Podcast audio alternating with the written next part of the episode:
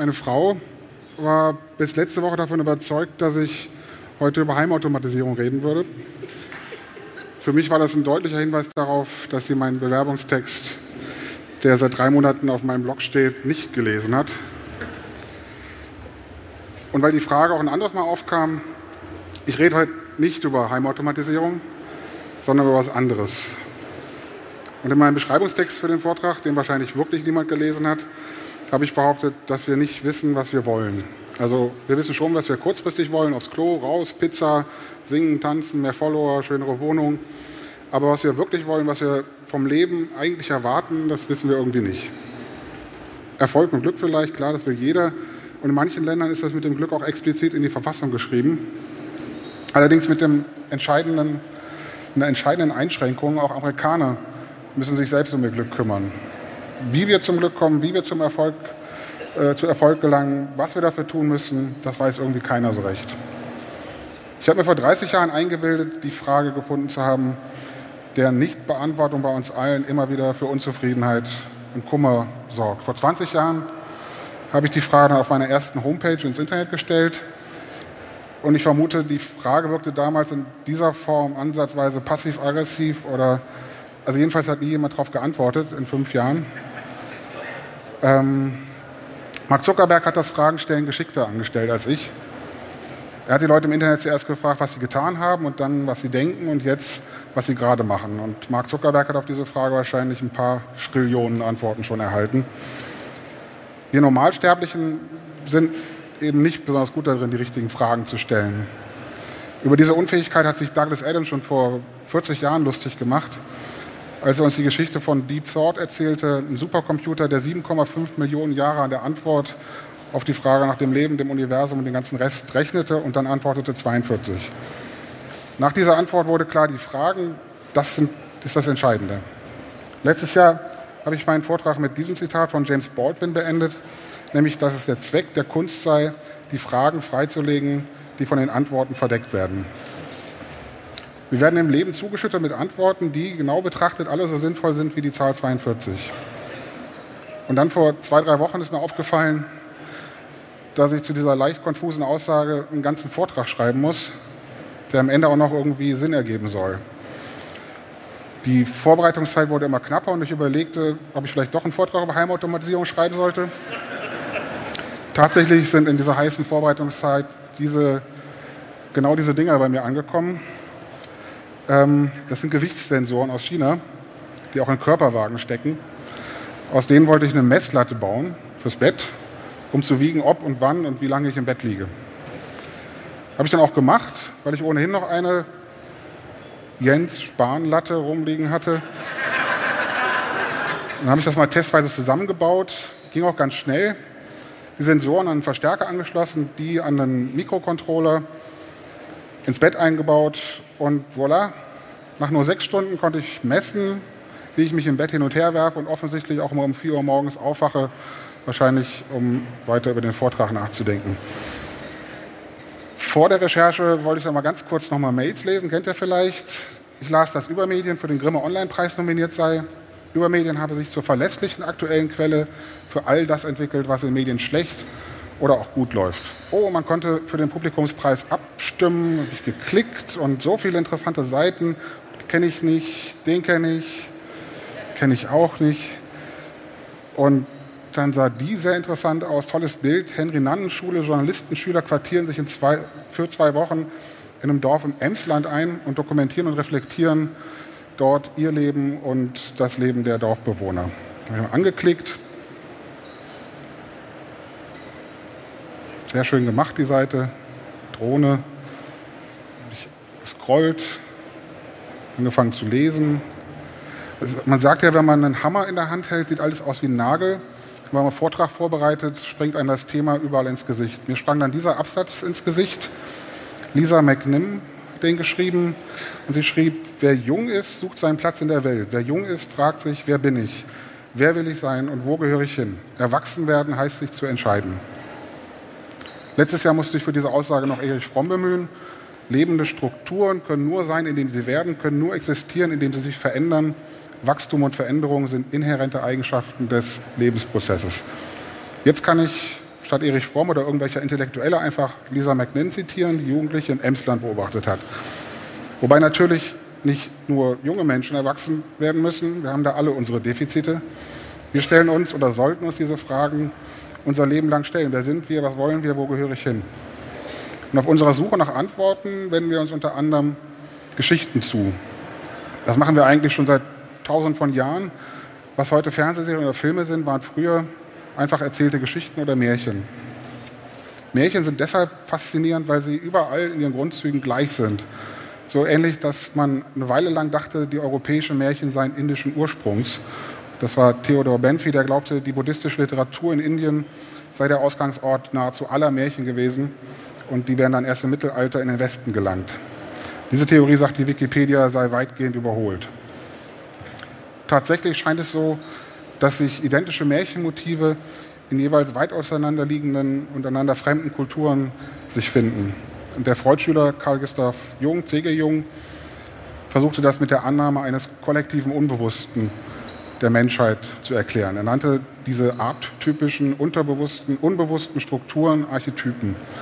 Das heißt grob vereinfacht gesagt, wir erzählen uns seit Tausenden von Jahren die gleichen Geschichten. Wir bauen Symbole in unsere Träume ein, von denen wir vielleicht schon, von denen vielleicht schon Steinzeitmenschen geträumt haben. Und weil diese Archetypen unbewusst sind, verstehen wir sie nicht bewusst, aber sie sind erfahrbar in Träumen, Visionen, Psychosen, künstlerischen Arbeiten, Mythen oder eben Märchen. Die Theorie der Archetypen ist laut Wikipedia nicht überholt. Archetypische Strukturen werden in vielen wissenschaftlichen Disziplinen erforscht. Da werden sie dann angeborene Auslösemechanismen, Verhaltenssysteme, Tiefenstrukturen, psychologische Reaktionsmuster, tiefhomologe neuronale Strukturen genannt. Und eins dieser Motive ist der Archetyp des Helden. Helden müssen gegen unüberwindbar wirkende Mächte oder übermenschliche Gegner kämpfen und sind oft selbst auch übermenschlich oder weiblich. Und derzeit erfreuen sich Helden sehr großer Popularität. Und ich vermute, wenn Hollywood so weitermacht, ist der Archetyp des Helden bald gesättigt.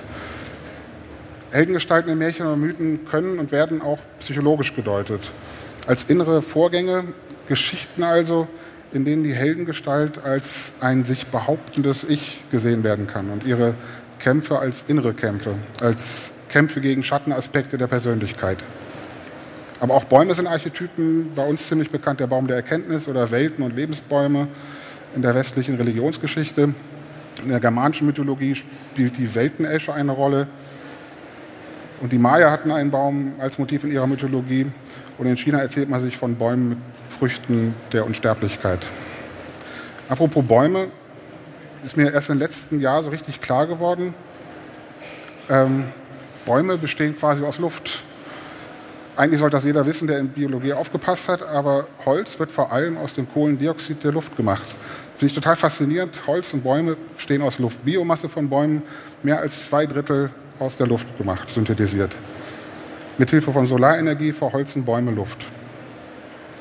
Worauf ich aber hinaus wollte natürlich sind Märchen, nämlich zum Beispiel, dass Märchen auch gut als Geschichte der Selbstfindung oder wie Psychologen das gerne sagen, Wege zur Autonomie gelesen werden können. Vielleicht drehen sich tatsächlich die meisten Geschichten, die wir uns erzählen oder erzählen lassen, die wir uns streamen oder im Kino ansehen oder lesen, eigentlich eben um Selbstfindung. Wie im Märchen erzählen viele Filme nicht nur wie ein Held oder eine Heldin Hindernisse überwindet, sondern auch immer ein bisschen expliziter als Märchen meistens, wie die Persönlichkeit dieser Figur wächst. Menschlicher oder erwachsener oder reifer wird. Viele Filme und Serien drehen sich im Grunde um nichts anderes, als die Frage der Frage nachzugehen, was ist menschlich? Was macht uns als Menschen aus? Welche inneren und äußeren Schattenaspekte müssen wir überwinden?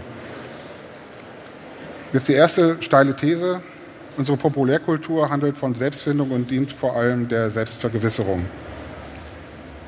Diese Geschichten der Selbstfindung, der Betrachtung unseres menschlichen und gesellschaftlichen Spiegelbildes muss man natürlich auch mit einer gewissen Prise Vorsicht genießen, denn die Autoren, die Geschichtenerzähler, kennen diese Mechanik des Geschichtenerzählens.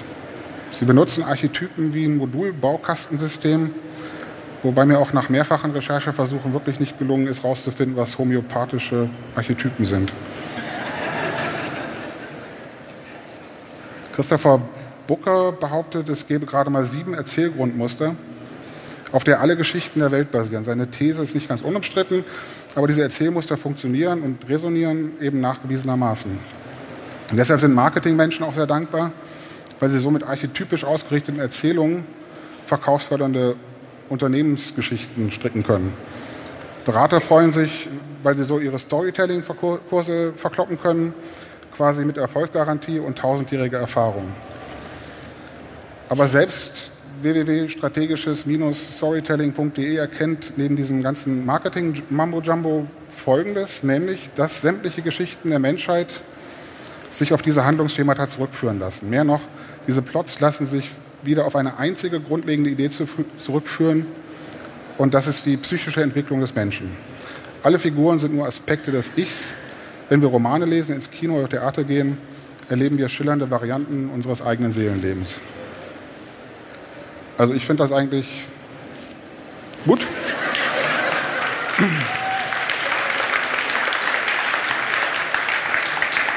Und man kann da auch einen Witz draus machen. Kommt ein Alien auf die Erde und fragt einen Menschen, und was macht ihr so in eurer Freizeit? Was interessiert euch ganz besonders? Sagt der Mensch, die psychische Entwicklung des Menschen. Das war das erste Mal, dass ich die Comic Sans, glaube ich, jemals benutzt habe. Das Problem mit den modernen Geschichten, die uns Film und Fernsehen und meist auch die Literatur anbieten, ist allerdings, dass sie kaum Fragen offen lassen. So wie Menschen archetypische Geschichten mögen, hassen sie auch zu viel Ambiguität oder offene Enden. So wie auch mein Vortrag enden wird. Moderne Geschichten überkippen uns in den meisten Fällen mit Antworten und sind eben nicht offen für Interpretation und wenn doch, dann meistens eher trivial. Märchen schon. Märchen sind so offen für Interpretation, dass es fast nichts gibt, was nicht schon in sie reininterpretiert worden wäre. Und das Besondere an Märchen ist eben die Sprache, die symbolische Sprache, ähm, die ist auch gleichzeitig ein Problem, weil wir diese Sprache eben nicht besonders gut verstehen. Erich Fromm hat das Wesen der Symbolsprache ungefähr so erklärt, wir haben keine großen Probleme, anderen die Funktion von Maschinen oder Apparaten zu erklären, obwohl ich befürchte, dass die meisten die Funktion oder den Sinn meiner Messlatte nicht verstanden haben oder sich überhaupt dafür interessieren. Aber schwierig wird es für uns, wenn wir über Gefühle reden oder Gefühle erklären sollen oder den unterschiedlichen Geschmack von Rot- und Weißwein. Beim Wein lautet die beste Erklärung dann meistens, probier halt mal. Oder jemand anders ein Gefühl zu erklären, fällt uns eventuell weniger schwer, als den Geschmack von Wein zu erklären. Aber Gefühle zu erklären ist eben anstrengend und in den meisten Fällen auch sehr wortreich. Im Traum reicht dann ein einziges Bild, eine Situation. Und wir brauchen kaum eine Sekunde, um so ein Traumbild wahrzunehmen. Und trotzdem ist dieses Bild eine genauere und lebendigere Beschreibung des Gefühls, als wenn ich mit jemandem über dieses Gefühl lang und breit gesprochen hätte. Das im Traum wahrgenommene Bild ist ein Symbol für etwas, das wir fühlen, sagt mein Therapeut.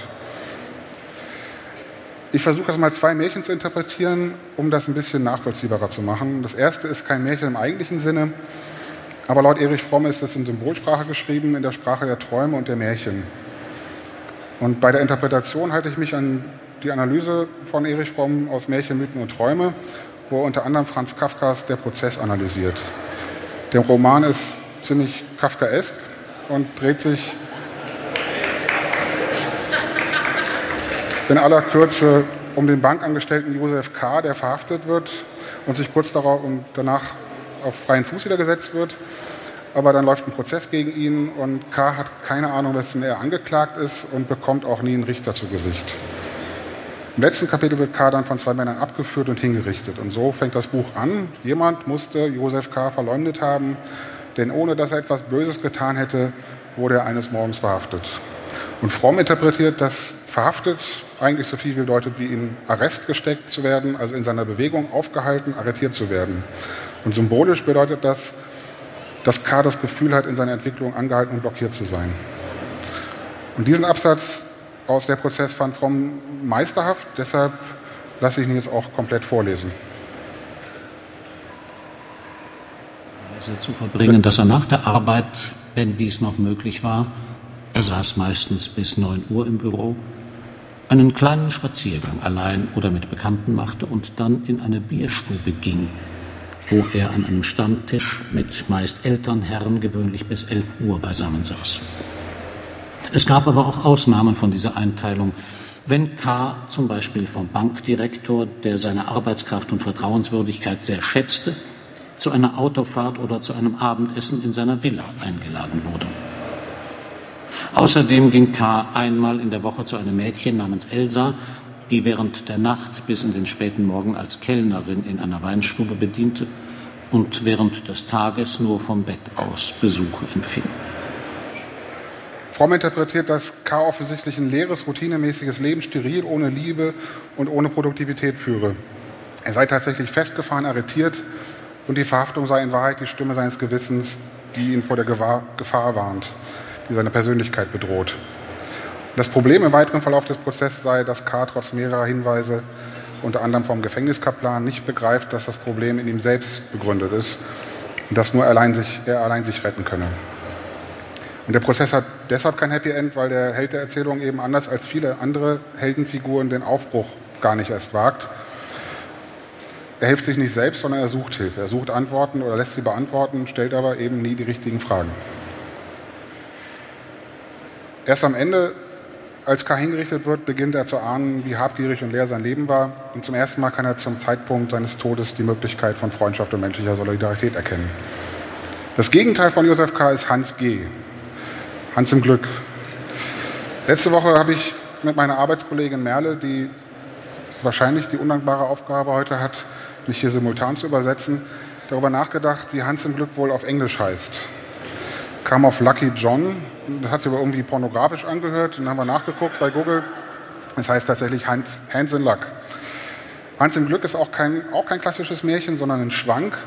Wurde 1819 von August Wernicke in einer Zeitschrift der Wünschelrute veröffentlicht und kurz danach, ein Jahr später, von den Gebrüdern Grimm in ihre Märchensammlung aufgenommen. Das fängt so an, Hans hatte sieben Jahre bei seinem Herrn gedient, da sprach er zu ihm, Herr, meine Zeit ist herum, nun wollte ich gern wieder heim zu meiner Mutter, gebt mir meinen Lohn. Der Herr antwortete, du hast mir treu und ehrlich gedient. Wie der Dienst war, so soll dein Lohn sein und gab ihm ein Stück Gold so groß, als Hansens Kopf war. Hans wird der Goldklumpen bald zu schwer, er tauscht ihn mit einem Reiter gegen sein Pferd. Ach, sprach Hans, was ist das Reiten, ein schönes Ding. Da sitzt einer wie auf einem Stuhl, stößt sich an keinen Stein, spart die Schuhe und kommt fort, er weiß nicht wie. Das Pferd wirft ihn aber irgendwann ab und er tauscht das Pferd gegen eine Kuh, die Kuh später gegen ein Schwein, das Schwein gegen eine Gans und die Gans später gegen zwei Schleifsteine, die ihm dann aber in den Brunnen fallen. Und bei jedem Tausch war Hans für eine Weile glücklich und froh und ganz am Ende, als seine Steine in den Brunnen gefallen war, rief er, so glücklich wie ich gibt es keinen Menschen unter der Sonne und mit leichtem Herzen und frei von aller Last sprang er nun fort, bis er daheim bei seiner Mutter war. Die offensichtliche Interpretation ist, dass Hans ein Idiot ist. Schlimmer, schlimmer noch, dass er, in seiner, dass er seiner Bestimmung nicht nachkommt und nicht wie andere Heldengestalten den Kampf gegen die Widrigkeiten aufnimmt, denen er begegnet. Er versucht noch nicht mal reiten zu lernen. Statt sich zu entwickeln, findet eine Regression statt. Statt erwachsen zu werden, wird er immer infantiler. Ich mag die Interpretation natürlich nicht. Ich sehe Hans ganz im Gegenteil als jemanden, der eine gewisse Autonomie erlangt hat. Er kümmert sich nicht um die sozialen Konstrukte, die den Wert von Dingen bestimmen. Er hat einen einfachen Weg zum Glück gefunden. Indem er sich von Last befreit, erreicht er eine Art inneren Frieden. Und die Rückkehr zur Mutter kann man auch als Hinwendung zum Leben ansehen oder interpretieren. Hans ist auch wahrscheinlich nicht dumm und offenbar pflichtbewusst, fleißig und gesellschaftlich integriert, sonst hätte ihm sein Meister eben nicht für seine treue und ehrlichen Dienste belohnt. Und wenn ich bei der Interpretation noch einen Schritt weiter ginge, könnte man Hans vielleicht auch Großzügigkeit unterstellen, dass es ihm Freude macht, ganz nach dem Kölschen Motto, man muss auch gönnen können. Aber eventuell geht wahrscheinlich diese letzte Hypothese doch ein bisschen zu weit. Ähm, aber ich stelle mir vor, dass wenn wir über Hans lachen, er über uns lächelt. Über unsere absurden Ziele, über unsere Isolation, unsere Verbissenheit, mit der wir unsere Ziele zu erreichen versuchen. Ziele, die überdies auch noch auf gesellschaftlichen Erwartungen basieren und nicht aus uns selbst kommen. Diese Interpretation hat natürlich gewisse Parallelen zum Buddhismus. Und im Buddhismus gibt es eine vergleichbare Erzählung, die vom Hirten und vom Ochsen.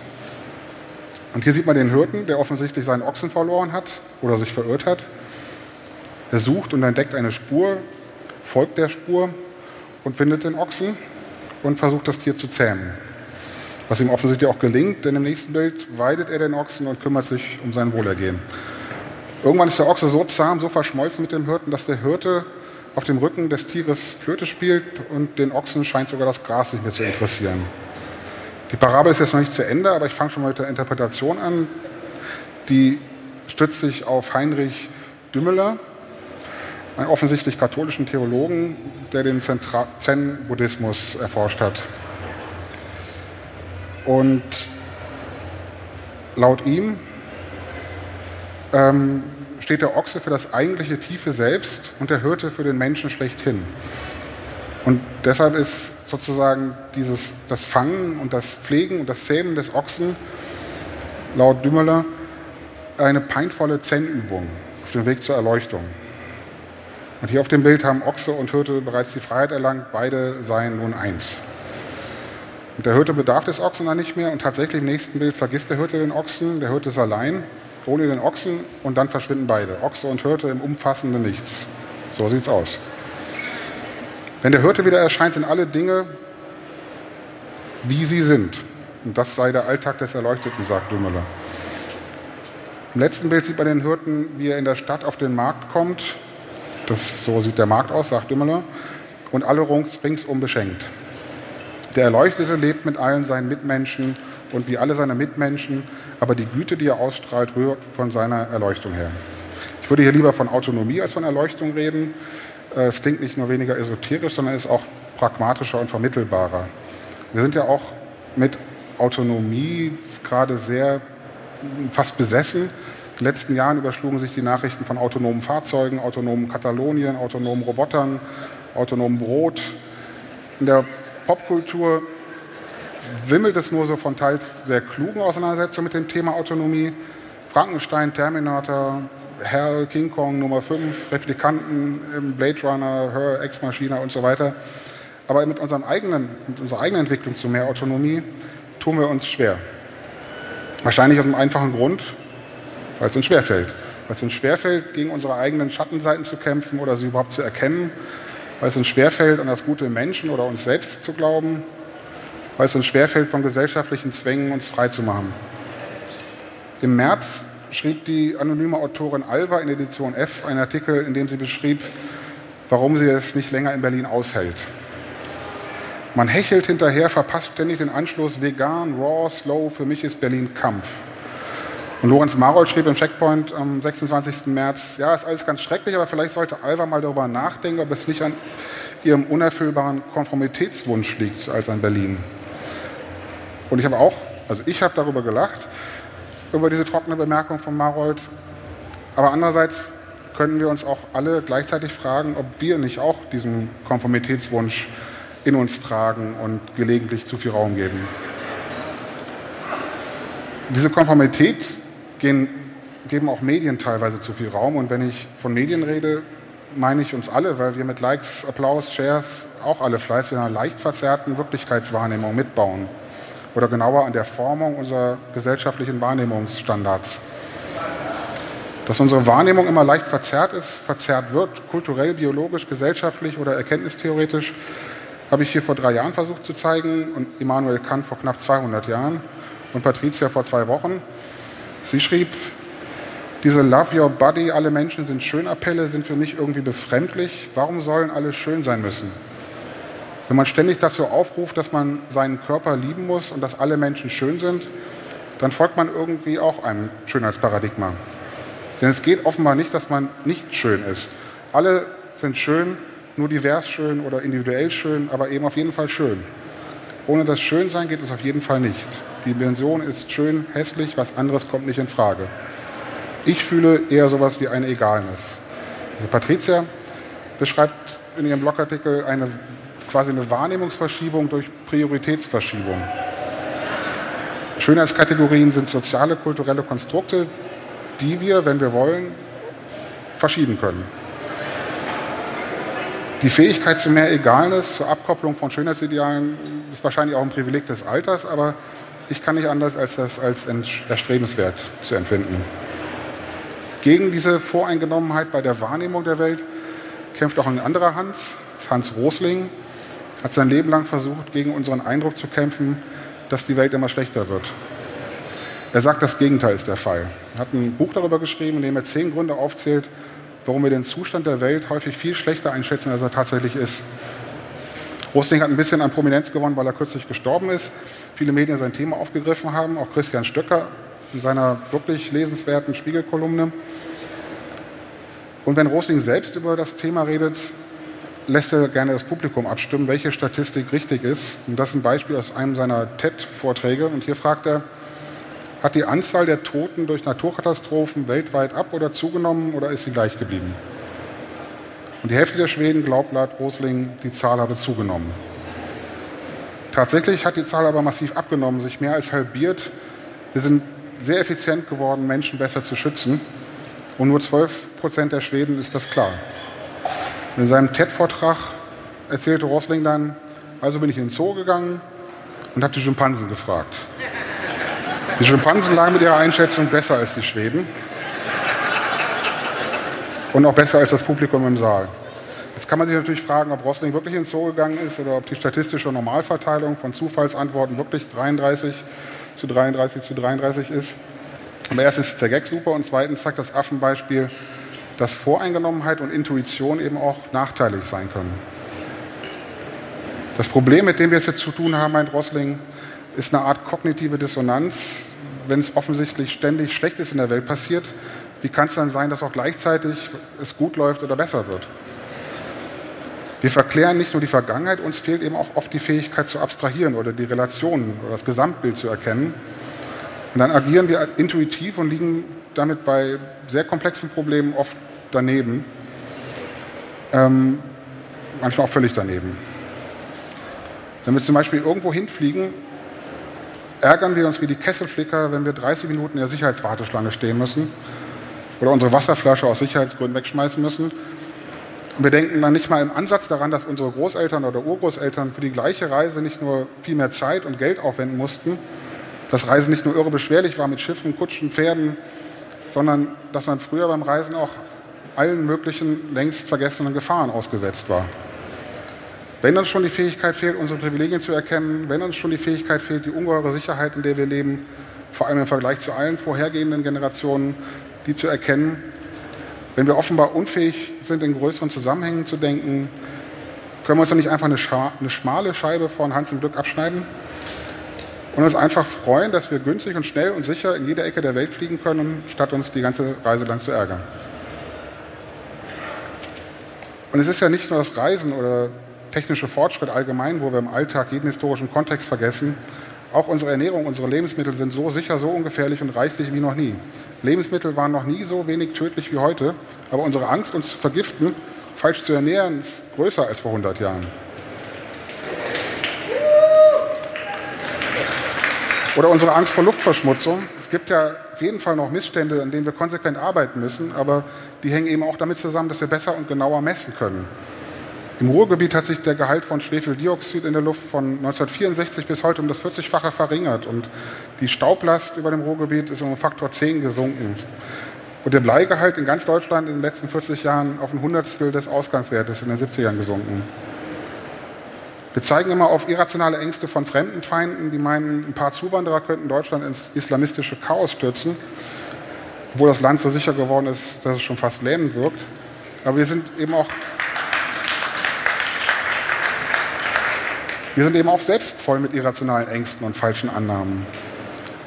Hans im Glück mag die ein oder andere intellektuelle Fähigkeit fehlen, aber uns fehlt eben ebenso die Fähigkeit, die Welt unverzerrt durch Befindlichkeiten, Ängste oder Komplexe zu sehen. Und da wirkt es ehrlich gesagt schon fast überheblich, wenn wir uns über Hans lustig machen. Er ist wenigstens glücklich und zufrieden, während uns neben unserer Ignoranz der Ärger und der Stress zerfrisst oder uns unser Gewissen im Prozess macht. Vielleicht sollten wir etwas wohlwollender auf Hans im Glück schauen. Sascha sagte am Mittwoch, gegen Rechtspopulismus hilft nicht nur dagegen sein, es braucht auch ein dafür. Das heißt auch, wir müssen einen Weg finden, hier in der Welt, aber auch in uns selbst. Wie wichtig es ist, diesen Weg zu finden, zeigt dieses Katzenbild von Lewis Carroll. Wenn es uns egal ist, wohin wir gehen, ist es auch egal, welchen Weg wir nehmen. Und nochmal zur Erinnerung, Hans wusste, wo er hin wollte. Dankeschön.